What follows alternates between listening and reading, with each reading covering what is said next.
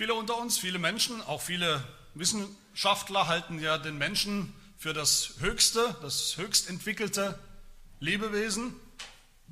Das mag natürlich sein, wenn es um seine intellektuellen Fähigkeiten geht, die intellektuellen Fähigkeiten des Menschen. Aber was die körperlichen Fähigkeiten oder die, unsere körperlichen Bedürfnisse angeht, da ist der Mensch eigentlich ein sehr unterentwickeltes Lebewesen, ein sehr bedürftiges Lebewesen im Vergleich zu vielen Tieren zum Beispiel. Was sind unsere Grundbedürfnisse? Natürlich Essen und Trinken und Schlafen. All das brauchen wir mehr oder weniger täglich. Man bereut es gleich, wenn man das eine oder das andere nicht jeden Tag bekommt. Natürlich kann man ein paar Tage mal nichts essen, ein paar Tage fasten, das geht. Beim Trinken wird es schon schwieriger. Und beim Schlafen, da fehlt es uns auch. Eine Nacht nicht schlafen, das ist schon sehr anstrengend. Hier ist der Mensch auf jeden Fall viel bedürftiger als, als viele andere Lebewesen. Ein Kamel zum Beispiel ist im Vergleich zum Menschen ein, ein echter Überlebenskünstler. Ein Kamel lebt ja oder überlebt, will ja, muss ja überleben in der Wüste, das ist sein Lebensraum. Und ein Kamel kann, sage und schreibe, 200 Liter Wasser aufnehmen, in ungefähr einer Viertelstunde trinken. 200 Liter Wasser und es speichert dieses Wasser und kann damit mindestens einen Monat, wenn nicht sogar länger, überleben, ohne noch weiter zu trinken. Das Kamel pinkelt fast nichts, und selbst das, was noch rauskommt an Ausscheidung, wird nochmal umgewandelt, damit das Wasser sozusagen, im, die, Feuchte, die Flüssigkeit im Körper bleibt. Jetzt könnte man denken, wir als Menschen sind halt vielleicht noch nicht so weit, wie wir sein sollten, im, im Sinne der Evolution. Wir sind noch nicht so weit aufgestiegen und entwickelt, wie wir sein könnten. Aber in Wirklichkeit wissen wir natürlich, dass Gott den Menschen genauso geschaffen hat. Er hat uns genauso gemacht. Er hat uns eben gemacht als bedürftige Lebewesen. Warum hat Gott das so gemacht? Gott hätte das natürlich ganz anders machen können. Er hätte uns als Lebewesen machen können, die vielleicht nur einmal im Jahr trinken müssen oder essen müssen oder schlafen müssen.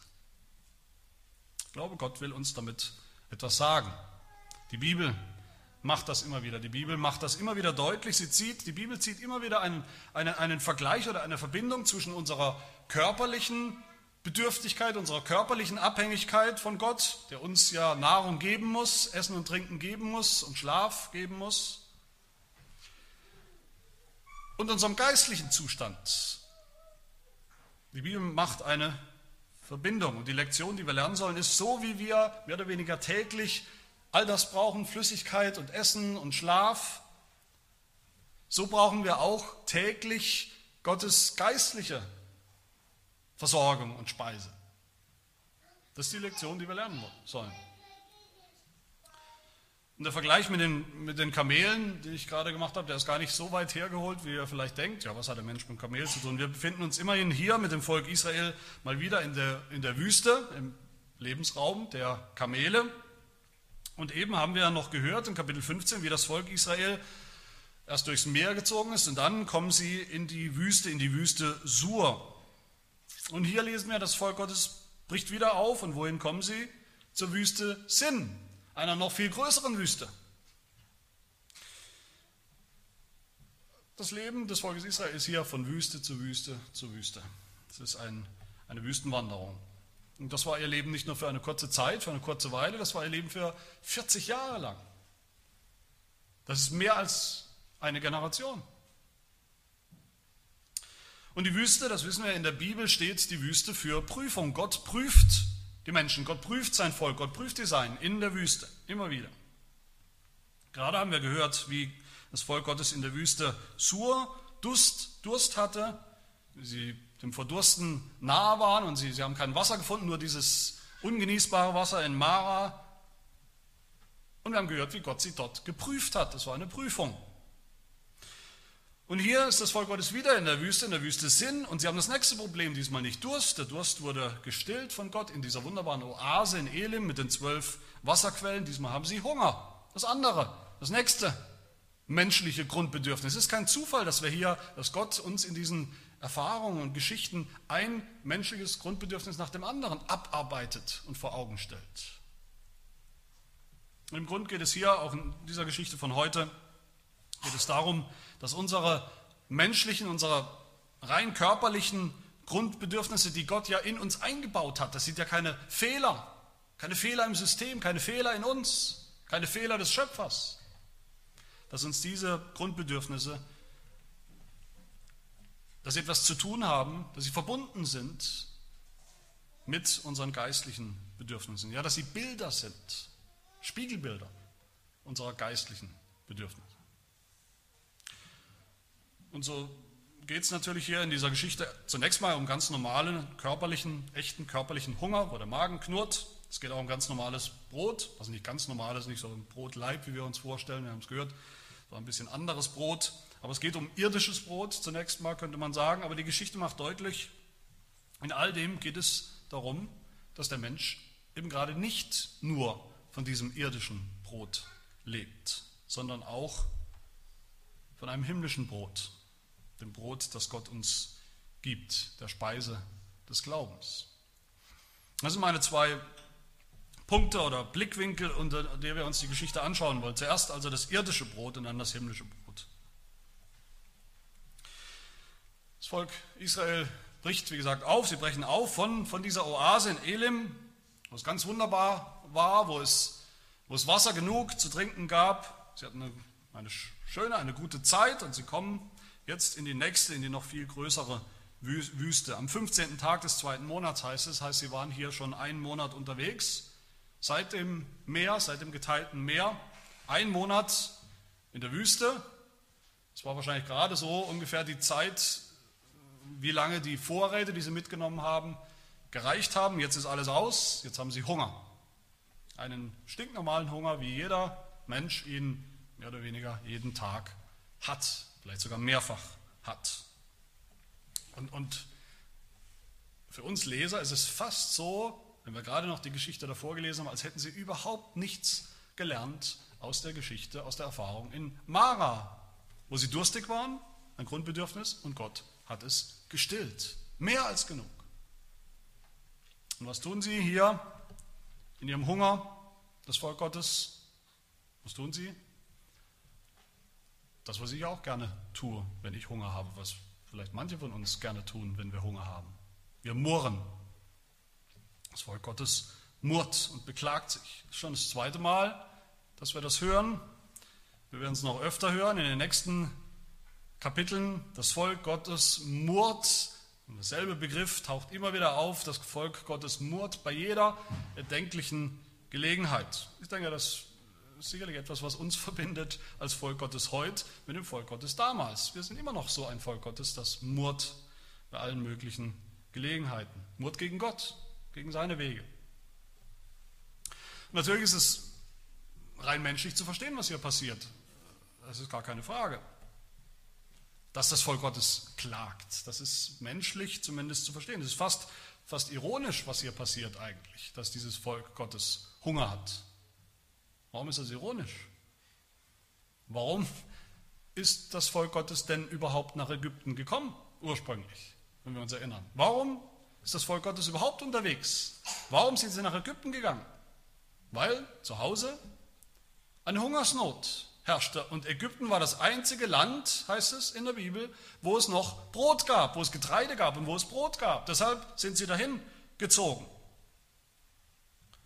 Aber hier jetzt wo sie ausgezogen sind von Ägypten, von diesem Land, was zum, zum Knechthaus, zur Sklaverei wurde und alles soll doch eigentlich besser werden. Jetzt sind sie in der Wüste und es gibt genau überhaupt gar nichts zu essen. Und deshalb klagen sie, deshalb murren sie und das ist zumindest zum Teil verständlich. Sie sagen, früher war alles besser. Noch vor kurzem, noch vor einem Monat war alles besser. Was sollen wir hier in der Wüste, Vers 3, wären wir doch durch die Hand des Herrn im Land Ägypten gestorben, als wir bei den Fleischtöpfen saßen und Brot in Fülle zu essen hatten. Und sie sagen zu Mose und Aaron, zu ihren, ihren Anführern, ihr habt uns in diese Wüste hinausgeführt, um die ganze Gemeinde verhungern zu lassen. Wie gesagt, menschlich ist das zu verstehen, dass sie sagen, Gott, du hast uns so gemacht, du hast uns so geschaffen so bedürftig. Du weißt, was unsere Bedürfnisse sind. Und du bist derjenige, der gesagt hat, ich gehe euch voran, ich führe euch, ich bin bei euch. Du hast gesagt, du willst uns retten, du willst uns erlösen, du willst uns in ein Land bringen, in dem Milch und Honig fließen, wo es mehr als genug zu essen gibt. Und jetzt sind wir hier in dieser bescheuerten Wüste und wir haben überhaupt nichts. Ist ja nicht ihre Schuld, ist nicht die Schuld von dem Volk Gottes, dass sie hier feststecken, dass sie Hunger haben und nichts zu essen. Aber nicht nur das Volk, auch Mose hat gemurrt. Das lesen wir in einem anderen Bericht von derselben Geschichte, von derselben Situation im Buch Numeri, im Buch Mose. Da finden wir eine, eine parallele Beschreibung von der Wüstenwanderung. Und da lesen wir Numeri 11, wie Mose jammert vor Gott und murrt. Numeri 11, Vers 12 sagt Mose zu Gott. Habe ich denn dieses ganze Volk empfangen oder geboren, dass du zu mir sagst, trag es in deiner Brust, wie die Amme einen Säugling trägt, in das Land, das du ihren Vätern zugeschworen hast? Woher soll ich Fleisch nehmen, um es diesem ganzen Volk zu geben? Denn sie jammern vor mir und sprechen, gib uns Fleisch zu essen. Also Mose sagt, mit anderen Worten zu Gott, ich kann die Bedürfnisse dieses Volkes überhaupt nicht stellen. Nur du kannst das. Das ist deine Aufgabe, Gott. Das ist dein Volk. Aber das Murren geht sogar noch weiter. Wenn wir genau hinschauen, dann sehen wir, dass es dem Volk Israel nicht egal war, was sie zu essen bekommen. Nicht Hauptsache was zu essen, weil wir so hungrig sind. Wir sind ja kurz vorm Verhungern. Hauptsache irgendwas. Hauptsache trocken Brot, wenn es sein muss. Nein, wir sehen, es war ihnen nicht egal, was auf der Speisekarte steht. Sie waren sehr wählerisch. Gott bietet ihnen hier Brot an. Brot, das von ihm kommt, das vom Himmel kommt. Aber Teil des Problems war, dass die Israeliten, das Volk Gottes, absolut keine Vegetarier waren. Absolut nicht. Sie sagen, ja, Brot, wir wollen kein Brot. Wir wollen kein Manna, was auch immer das Manna ist. Wir wissen, auf jeden Fall ist es kein Fleisch. Deshalb wollen wir es nicht. Nummer 11 lesen wir nochmal. Die Kinder Israels fingen wieder an zu weinen und sie sprachen, wer wird uns Fleisch zu essen geben? Wir denken an die Fische zurück, die wir in Ägypten umsonst aßen, an die Gurken und Melonen, den Lauch, die Zwiebeln und den Knoblauch. Nun aber ist unsere Seele matt, unsere Augen sehen nichts als das Manna. Und sie wollten es nicht sehen, sie wollten es nicht haben. Das Volk Israel hat eine bestimmte, eine bestimmte Speise, ein bestimmtes Menü im, im, im Blick, was sie haben wollten. Nicht einfach Brot zur Deckung der Grundbedürfnisse. Aber es ist erstaunlich, wenn wir all das sehen, ist erstaunlich, finde ich, obwohl das Volk Gottes so murrt und klagt, Ansprüche stellt, lauthals, wie Gott reagiert. Gott verspricht ihnen trotzdem Abhilfe. Er verspricht ihnen Nahrung. Er verspricht, für sie zu sorgen. Das Murren des Volkes Gottes ist nicht in Ordnung, es geht zu weit. Es ist nicht einfach eine Bitte nach dem täglichen Brot, sondern es ist eine, eine regelrechte Rebellion gegen Gott, gegen seine Wege, gegen seine Führung. Aber trotzdem hört Gott dieses Murren. Erstaunlicherweise. Wir hören es gleich viermal im Text. Wir haben es gehört. Vers 7, Vers 8, Vers 9, Vers 12. Wie ein Refrain. Der Refrain ist, der Herr hat euer Murren gehört. Und er wird Abhilfe schaffen.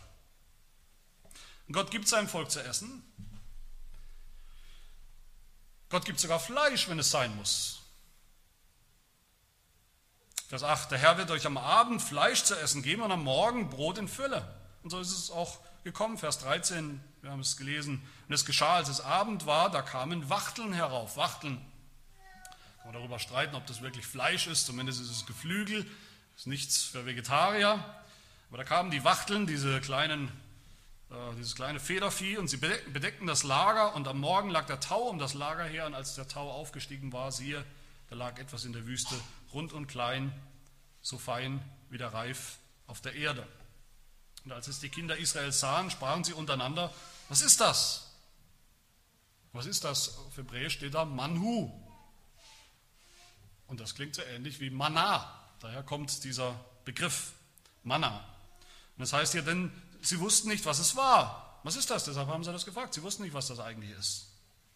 Sie kannten es nicht. Es war nichts Bekanntes. Mose aber sprach zu ihnen, dies ist das Brot, das euch der Herr zur Speise gegeben hat. Natürlich, wie immer, bei solchen Fällen, wie immer gibt es eine ganze Liste, eine ganze Reihe von Theorien, die uns erklären wollen oder sollen, was dieses Manna wirklich war, das da auf dem Boden, jeden Morgen neu auf dem Boden lag Und natürlich, dass es in Wirklichkeit eine ganz natürliche Erklärung, ganz natürlichen Ursprung hat, was das ist. Das Manna soll sein, irgendwelche Sekrete von Insekten, die die hinterlassen haben und es sehr süß schmeckt und Nahrungs, also sehr großen Nahrungsgehalt hat. Eine andere Variante, das, das Manna soll eine Flechtenart sein, eine Flechte, eine weiße Flechte, die auf dem Boden wuchs, die man auch essen konnte, die auch süß schmeckt. Oder das Manna waren kleine nektarartige Tropfen, die irgendwelche Blattläuse ausgeschieden haben. Oder was auch immer. Es gibt noch viel mehr Theorien. In Nummer 11 nochmal, da wird das Manna ein bisschen genauer noch beschrieben. Da steht, das Manna war wie Koriandersamen und anzusehen wie Bedelion. Das ist ein, ein Harz. Und das Volk lief hin und her und sammelte und malte es in Handmühlen oder zerstieß es in Mörsern und kochte es im Topf oder machte Kuchen daraus und es hatte einen Geschmack wie Ölkuchen.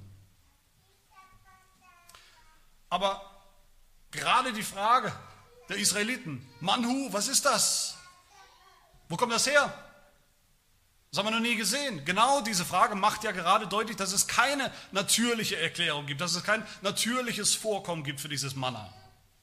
Es war keine Speise, die man kennt. Es war eine Wunderspeise. Man wusste nicht, was es ist, man wusste nicht, wo es herkommt. Vor Gott ja, aber wie kommt es daher? Gott versorgt sein Volk mit einer Speise, die es so nämlich überhaupt gar nicht gibt auf der Erde als natürlichen Rohstoff, als natürliches Vorkommen. Und deshalb weiß auch bis heute niemand. Es gibt immer wieder, alle paar Jahre findet man wieder einen Artikel, was ist das Manna? Oder wird ganz selbstverständlich gesagt, wir wissen ja heute, das Manna war so und so. Niemand weiß das, bis heute nicht. Die Versorgung seines Volkes mit Manna war ein Wunder. Es war ein Brotwunder. Nichts anderes. Eine Speise direkt vom Schöpfer, von Gott. Aber auch hier sehen wir wieder, das kennen wir schon, Gott verbindet diese, diese Versorgung, dass es sein Volk versorgt, das verbindet er auch hier wieder mit einer Prüfung. Gott prüft auch hier wieder sein Volk. Wie in Mara mit dem bitteren Wasser, wo Gott sein Volk geprüft hat, haben wir gelesen. So prüft er hier sein Volk mit dem Manna. Und was ist die Prüfung? Was ist der Test? Vers 4. Sieh, ich will euch Brot vom Himmel regnen lassen, dann soll das Volk hinausgehen und täglich sammeln, was es braucht, damit ich es prüfe, ob es in meinem Gesetz wandeln wird oder nicht. Auch das haben wir schon gehört in, in Mara. Gott gibt seinem Volk ein Gebot. Und daran prüft er sein Volk, ob es sein Gebot hält, seine Gebote. Was ist das Gebot? das Gott ihnen gibt? Vers 16 steht es ausdrücklich. Das ist aber der Befehl oder das Gebot, den der Herr gegeben hat. Jeder soll davon sammeln, so viel er zum Essen benötigt, einen Goma je Kopf, nach der Zahl eurer Seelen. Jeder nehme für die, die in seinem Zelt sind. Und Mose sprach zu ihnen, niemand soll etwas davon übrig lassen, bis zum anderen Morgen. Das heißt, in dieser Prüfung geht es darum, dass das Volk Gott vertraut, dass eine, genau eine Tagesration von dieser Wunderspeise, von diesem Wunderbrot genug ist. Das Essen, das Gott gibt, ist, ist ausreichend, es ist mehr als genug, aber es ist eben nur genau für einen Tag. Niemand darf etwas aufheben im, Kühlschrank, in der Gefriertruhe, in, in Tupperdosen. Für einen Tag Essen. Wer es heimlich aufbewahren will, damit er am nächsten Tag vielleicht ein bisschen mehr hat, einen Vorsprung hat oder falls doch was schief geht und Gott es doch nicht wieder vom Himmel regnen lässt, dass der bricht das Gebot. Nur eine Tagesfraktion. Aber der Test hat noch einen zweiten Aspekt, wenn wir genau hinschauen. Vers 17 heißt es, da wird beschrieben, der eine sammelt sehr schnell, sehr viel, vielleicht doppelt oder dreimal so viel wie der andere. Andere, vielleicht ältere Leute, vielleicht Kinder, man weiß es nicht, sammeln eben nicht so viel. Aber Vers 18 heißt es, als man es aber maß mit dem Goma, da hatte der, der, der viel, sehr viel gesammelt hatte, keinen Überfluss. Und der, welcher wenig gesammelt hatte, keinen Mangel. Das macht eigentlich keinen Sinn, sehr unlogisch.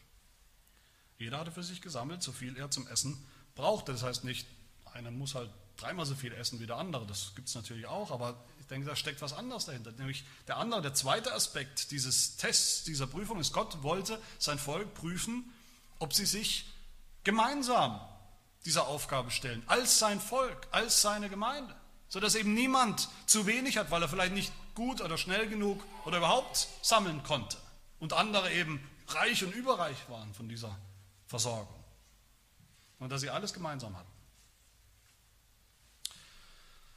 Natürlich ist die Frage, hat das Volk Gottes diesen Test bestanden?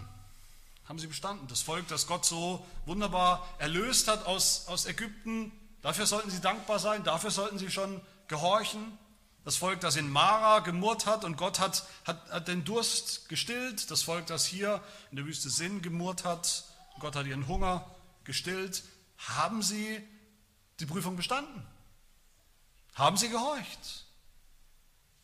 Sind sie im Gebot Gottes geblieben? Nein, viele nicht. Viele haben hier auf ganzer Linie versagt. Das Gebot war ganz klar, ganz eindeutig, da gab es nichts zu deuteln oder misszuverstehen. Das Gebot war, du sollst nichts übrig lassen bis zum nächsten Tag. Das war das Gebot. Aber in Vers 20 lesen wir, wie es ausging. Aber sie gehorchten Mose nicht. Also den Worten, die Mose gesagt hat, gehorchten sie nicht. Und damit gehorchten sie Gott nicht. Denn etliche ließen davon übrig bis zum Morgen. Da wuchsen Würmer darin und es wurde stinkend und Mose wurde zornig über sie. Und was war die Konsequenz für diesen Ungehorsam? Dass Gott mal ein bisschen geschimpft hat, eine kleine Ermahnung oder Ohrfeige. Nein, es geht um viel, viel mehr in diesem Test. Gott hat sein Volk hier geprüft auf Herzen und Nieren geprüft, ob sie überhaupt das verheißene Land bekommen, ob sie überhaupt das verheißene Land verdienen, ob sie es wert sind.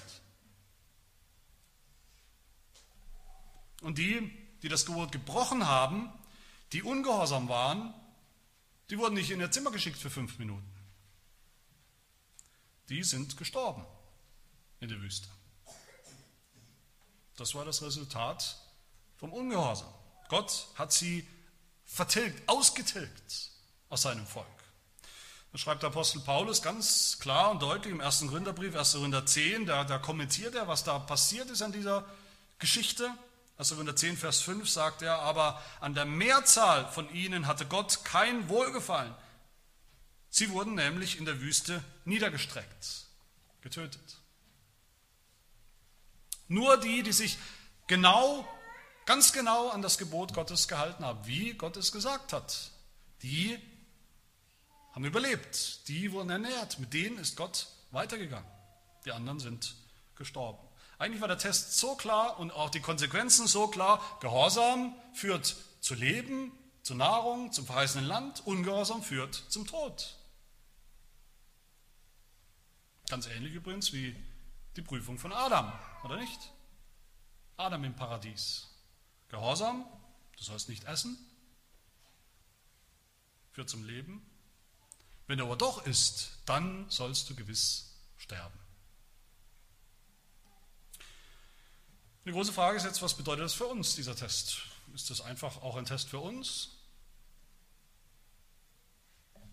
Wenn das der Maßstab ist, absoluter Gehorsam gegenüber dem Gebot Gottes, damit wir sein Volk bleiben, damit wir nicht in der Wüste, wo wir unterwegs sind, in unserem christlichen Leben sterben, sondern ankommen, eingehen in das verheißene Land.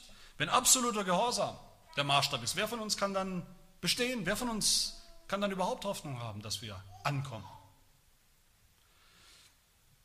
Und damit sind wir bei der zweiten und ich denke bei der wahren Bedeutung dieser Geschichte. Natürlich geht es hier, wie gesagt, um echten Hunger, echtes Brot, aber es geht um noch viel mehr. Das Volk Gottes sollte hier lernen, in, in dieser Prüfung lernen, dass der Mensch eben nicht von irdischem Brot allein lebt, sondern auch vom himmlischen Brot. Und das ist mein zweiter Punkt. Das himmlische Brot. Wo sehen wir das eigentlich, wenn wir so drüber lesen? Wo sehen wir das, dass es hier in Wirklichkeit um eine geistliche Sache geht, um eine geistliche Angelegenheit und nicht nur Hunger in der, in der Magengrube. Wir sehen das darin, dass immer wieder betont wird, woher dieses, dieses Brot kommt, das Gott ihnen gibt. Es kommt aus dem Himmel. Wird mehrfach gesagt, es ist ein Brot aus dem Himmel, es ist ein Himmelsbrot, es ist eine Speise, die aus dem Himmel kommt. Eine Speise, die sättigt für den Himmel. Alle, die es essen, alle, die es aufnehmen, alle, die daran glauben. Wir sehen es auch darin, dass hier mehrfach die Rede ist von der Herrlichkeit des Herrn, die sichtbar wird für alle, die glauben in diesem Brotwunder. Vers 7, am Morgen werdet ihr die Herrlichkeit des Herrn sehen. Und Vers 10, und es geschah, als Aaron zu der ganzen Gemeinde der Kinder Israels redete, da wandten sie sich zur Wüste und siehe, die Herrlichkeit des Herrn erschien in der Wolke. Die Herrlichkeit Gottes zu sehen in diesem Wunder. Nicht einen vollen Bauch zu haben. Das war das Ziel. Das war das Ziel dieses Wunders.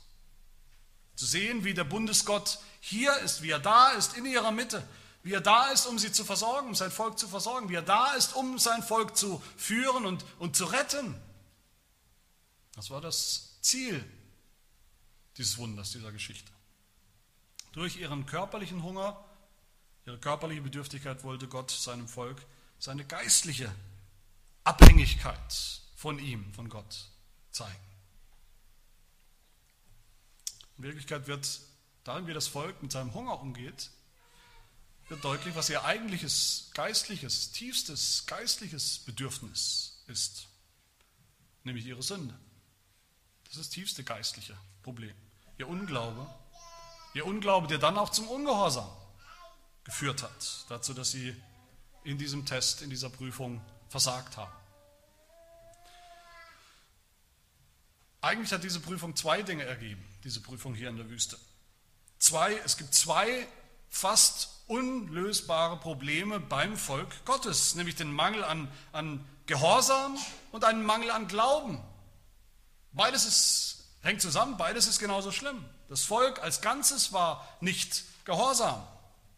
Sie haben nicht dem Gebot gehorcht, du sollst keinen Manna aufbewahren und du sollst deinem Nächsten geben von dem, was du hast, sodass alle genug haben. Sie haben das Gesetz gebrochen. Und sie hatten keinen Glauben, viele von ihnen. Das sehen wir deutlich in, der, in ihrer Haltung, in ihrem Murren. Auch das Murren, das hier beschrieben wird, ist in allererster Linie ein geistliches Problem. Nicht nur das, das Verlangen nach Essen. Das sehen wir darin, dass die Bibel sagt, dass Mose sagt zum Volk in Vers 8, euer Murren richtet sich nicht gegen uns, gegen Mose und Aaron, euer Murren richtet sich gegen den Herrn. Das ist ein geistliches, ein geistliches Problem. Und was ist eigentlich so schlimm? Was ist das Problem mit einem Volk Gottes, das ständig murrt gegen seinen Gott? Das ist natürlich eine Haltung, in allererster Linie eine Haltung, die ausdrückt, eigentlich können wir das Universum viel besser regieren als du. Wir können das viel besser. Lass uns doch mal machen. Wir wissen besser, was wir brauchen. Wir brauchen eigentlich nur eins, nämlich wieder zurück nach Ägypten. Da gab es alles, was wir brauchten. Das erste Problem mit diesem Murren als geistlicher Haltung oder Fehlhaltung, wie sie auch viele Christen heute haben, hier müssen wir uns selber auch überprüfen. Das erste Problem mit dem Murren ist, es verzerrt die Vergangenheit. Das sehen wir hier ganz deutlich. Das Murren, das Klagen in der Lage, in der sie sind, verzerrt völlig die Vergangenheit. Das ist fast ironisch. Das Volk Gottes sagt hier, wären wir doch in Ägypten geblieben. Wären wir doch dort geblieben und dort vielleicht gestorben. Das wäre immer noch besser gewesen als das, was wir jetzt erleben. Ich frage mich, ist das Dasselbe Volk Gottes, was noch vor ein paar Wochen geweint und gejammert und geklagt hat, in Ägypten mit Recht natürlich, um, über die Zustände, über die Unterdrückung, über die Ausbeutung, über die Gewalt, die sie erlebt haben in Ägypten. Anscheinend haben sie all das schon wieder vergessen. Zumindest wird es romantisiert und verzerrt durch ihr Murren. Vielleicht gab es da Fleisch in Ägypten. Ja, wahrscheinlich gab es da Fleisch. Aber auch da haben sie doch gemurrt und geklagt. All das ist jetzt schon wieder vergessen, wie schlimm es da wirklich war. Und das zweite Problem mit dem Murren, Murren und, und, und, Klagen, das übertreibt auch immer die jetzige Situation, die jetzige Notlage, in der wir gerade sind. Das übertreibt. Wir übertreiben. Wir sagen, das Volk Gottes sagt zu Mose, willst du uns umbringen? Will Gott uns umbringen?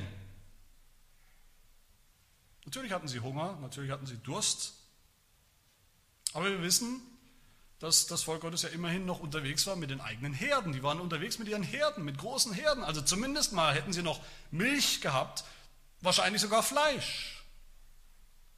Es war also nicht wirklich so, dass sie kurz vor dem Hungertod standen. Sie übertreiben. Sie übertreiben, weil sie nicht vertrauen. Und das dritte Problem mit dem Murren, Murren versperrt uns auch die Hoffnung oder den Glauben an die Zukunft. Das Volk Gottes hat den, den Blick auf die Zukunft, auf, auf die Verheißung Gottes, auf das verheißene Land völlig verloren.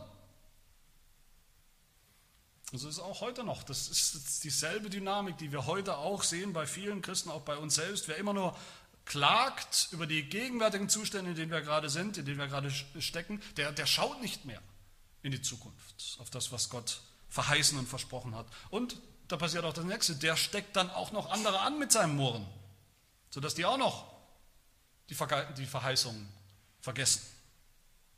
Wir lesen in Vers 2, wie dieses Murren auf andere übergreift. Die ganze Gemeinde der Kinder Israels murrte gegen Mose und Aaron in der Wüste. Die ganze Gemeinde. Auch die, die es vielleicht eigentlich zunächst mal nicht machen wollten, am Ende machen sie alle mit. Und damit murrten sie alle im Unglauben gegen Gott. Sie waren alle ungehorsam, sie waren alle ungläubig. Und was hat Gott dagegen getan? Gegen dieses Grund, Problem, die, Grund, die zwei Grundprobleme, Ungehorsam, Unglaube. Mein Lieben, das ist alles da. In dieser Geschichte ist alles da, die ganze wunderbare Lösung für dieses allertiefste geistliche Bedürfnis.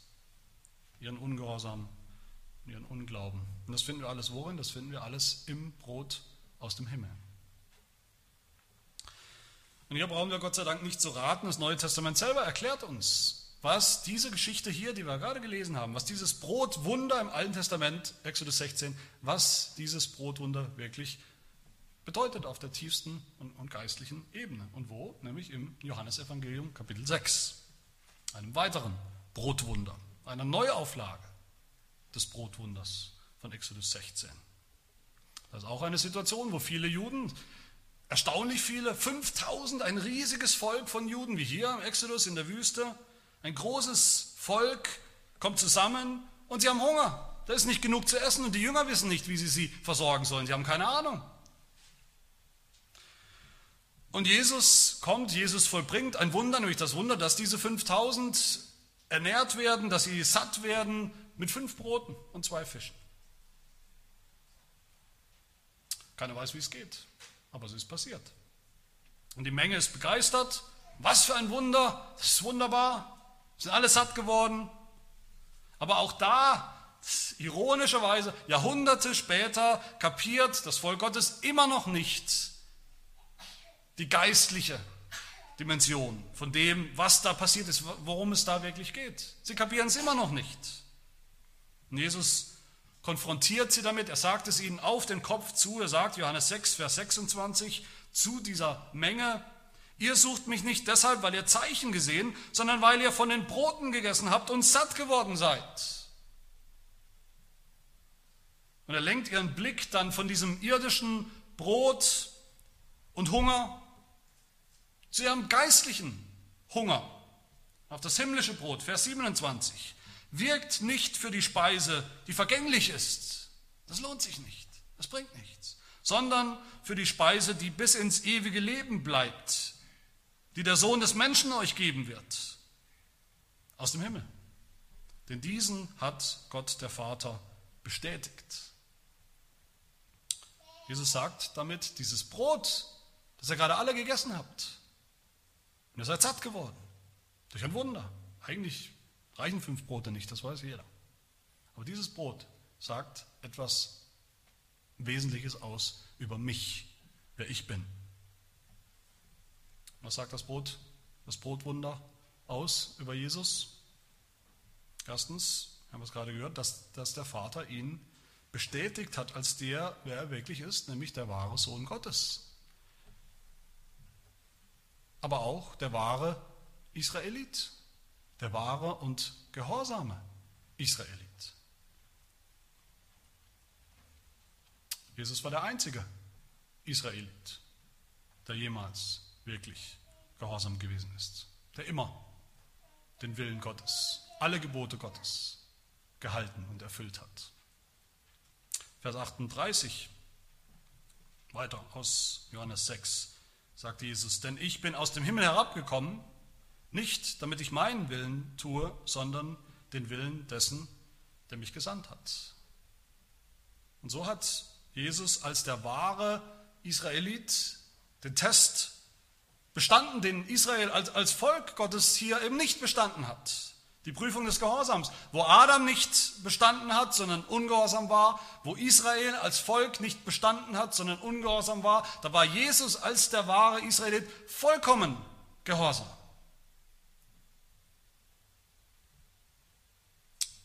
Und er war der Erste und der Einzige, der diesen Test bestanden hat. Es geht um ihn ultimativ in diesem Test, in dieser Prüfung in der Wüste. Aber das Brot sagt noch was anderes aus über Jesus, nämlich weil Jesus als das wahre Brot aus dem Himmel, weil Jesus Gott vollkommen gehorsam gewesen ist und den Test bestanden hat. Deshalb kann er jetzt auch hingehen und dieses Brot geben, allen, das Brot, das sie wirklich satt macht, die Speise, die sie satt macht, bis zum ewigen Leben. Meine Lieben, dafür müssen wir jetzt nicht mehr vollkommen gehorsam sein. Das Gesetz vollkommen halten, was wir ja gar nicht mehr können. Keiner von uns. Wir müssen glauben. Glauben an Gottes Verheißung, an sein Wort. Wir kennen alle diesen Vers, der ist sprichwörtlich geworden. Selbst die ungläubigsten Menschen kennen ihn, diesen Vers. Der Mensch lebt nicht von Brot allein, sondern von jedem Wort, das aus dem Mund Gottes kommt. Das ist eine geistliche Sache, eine Sache des Glaubens. Glaube an das Evangelium. Das Volk Israel zur Zeit des Mose hat gemurrt bei diesem ersten Brotwunder in der Wüste. Gemurrt gegen Gott, gemurrt gegen seinen Plan, gemurrt im Unglauben, im Misstrauen. Und was ist beim zweiten Brotwunder? Johannes 6. Wir haben die Juden zur Zeit Jesu bei dem zweiten Brotwunder reagiert. Johannes 6, 41. Da murrten die Juden über ihn, weil er gesagt hatte, ich bin das Brot, das aus dem Himmel herabgekommen ist. Und sie sprachen, ist dieser nicht Josef, äh, Jesus, Jesus, der Sohn Josefs, dessen Vater und Mutter wir kennen? Wie kann dieser denn sagen, ich bin aus dem Himmel herabgekommen? Da antwortete Jesus und sprach zu ihnen, murrt nicht. Murren ist, so verstehen wir es hier, das Gegenteil von Glauben und Vertrauen. Der Glaube ist die einzige, einzig, wichtig, einzig richtige und nötige Reaktion auf diese beiden Brotwunder. Der Glaube an den Sohn Gottes, den Gott bestätigt hat, der wahre Israelit, Jesus, das Brot aus dem Himmel, das wahre Manna. In Johannes 6 fragen die Juden dann Jesus, was sollen wir tun nach diesem Wunder? Sollen wir gehorsam sein? Welche Werke sollen wir tun? Und das ist völlig die falsche Frage. Es geht nicht darum, welche Werke sie jetzt tun. Jesus sagt ihnen dann, das ist das Werk Gottes, dass ihr an den glaubt, den er gesandt hat. Gott hat das Werk getan. Ich habe das Werk getan. Ihr sollt glauben. Das Brot Gottes ist derjenige, der aus dem Himmel herabkommt und der Welt Leben gibt. Wahrlich, wahrlich, ich sage euch, wer an mich glaubt, der hat ewiges Leben. Nicht wer den Test besteht, wer jetzt noch absolut völlig gehorsam ist. Wer an mich glaubt, ich war schon vollkommen gehorsam. Ich habe den Test schon bestanden.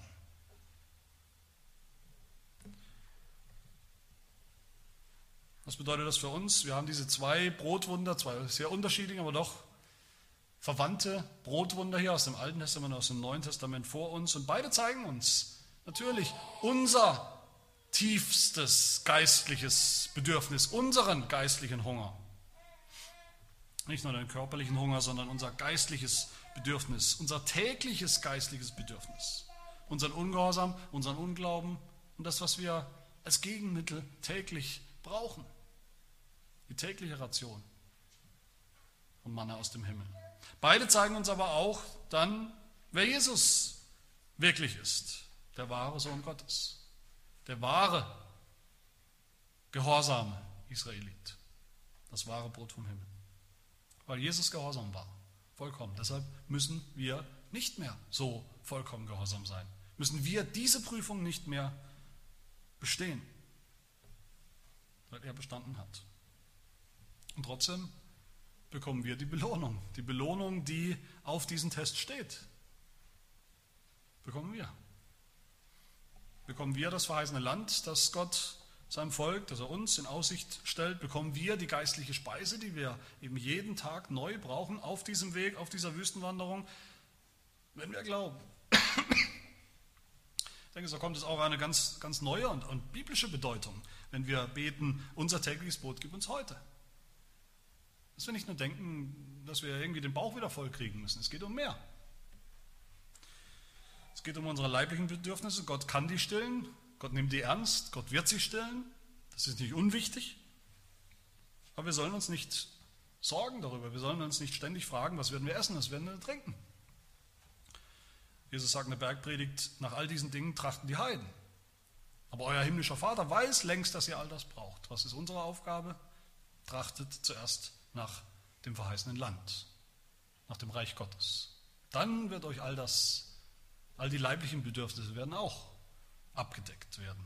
Wenn wir beten, unser tägliches Brot, gib uns heute, dann beten wir nicht nur für Brot allein, dann beten wir für die tägliche Ration, geistliche Ration des himmlischen, des Himmelsbrots, Jesus Christus, den wir täglich brauchen, den wir täglich neu ergreifen müssen im Glauben. Wir glauben, glauben nicht einmal, wir haben nicht einmal geglaubt, 1983 und das reicht für alle Ewigkeit. Wir müssen es jeden Tag neu, jeden Tag neu Jesus sehen und das Evangelium sehen und, und begreifen und ergreifen im Glauben. Wenn wir aufstehen schon. Wir glauben nicht heute schon für morgen mit. Wer heute glaubt und morgen nicht mehr, der geht verloren. Aber wenn wir das tun, wenn wir so glauben und vertrauen, dann wird Gott unseren Glauben erhalten bis zum Ende. Bis zum Ende, wo wir ankommen im verheißenen Land. Am Ende von, von diesem Kapitel, Kapitel 16, Vers 35, da sehen wir, da heißt es, die Kinder Israels aßen das Manna 40 Jahre lang, bis sie zu dem Land kamen, in dem sie wohnen sollten. Bis sie an die Grenze Kanaans kamen, aßen sie das Manna. Und das gilt auch für uns. Wenn wir Jesus, sein, sein geopfertes, seinen geopferten Leib essen, natürlich nicht mit dem Mund, sondern im Glauben. Wie wir das ja im Herrnmal, wie wir letzte Woche wieder das Abendmahl miteinander gefeiert haben, wo wir das ja auch tun, im Glauben den Leib und das Blut Jesu zu uns nehmen, dass es uns stärkt, als Brot vom Himmel, das unseren Glauben erhält. Wenn wir das tun, dann wird uns das auch stärken für alle, alle Herausforderungen, die wir zu meistern haben, und zwar bis auch wir ankommen, an der Grenze bis wir über, übertreten über die Grenze ins verheißene Land und eingehen zur Wolke der Herrlichkeit Gottes. Lasst uns das glauben, lasst uns dieses Brot, das Gott uns schenken will, das er uns täglich schenkt aus dem Himmel, lasst uns dieses Brot auch täglich essen, unseren Herrn Jesus Christus im Glauben. Als Speise in der Wüste, damit wir nicht verhungern, sondern ewig leben. Amen. Wir beten. Herr unser Gott, unser Vater, wir danken dir für unseren Herrn Jesus Christus, deinen Sohn, das Brot, das du vom Himmel herabgegeben hast, damit wir es jetzt zu uns nehmen und ewig leben. Dass alle unsere, unsere tiefsten Bedürfnisse stillt. Hilf, dass wir in aller irdischen Bedürftigkeit körperlichen Bedürftigkeit, vor allem auch unsere geistliche Bedürftigkeit erkennen, die uns dann immer wieder zu ihm treibt, zu Jesus Christus, der uns wirklich satt machen kann. Er hilft, dass wir so nicht auf der Strecke bleiben, wie viele vom Volk Gottes, sondern dass wir alle gemeinsam als dein Volk, als deine Gemeinde erleben, wie keiner zu viel oder zu wenig hat in diesem Leben, diesem Leben des Glaubens, mit all den Anfechtungen und Versuchungen und Herausforderungen, sondern wie wir alle ankommen an der Grenze zum verheißenen Land, wie wir sie alle überschreiten, gemeinsam im Glauben, um dich dort zu sehen in deiner ganzen Pracht und Herrlichkeit. Amen.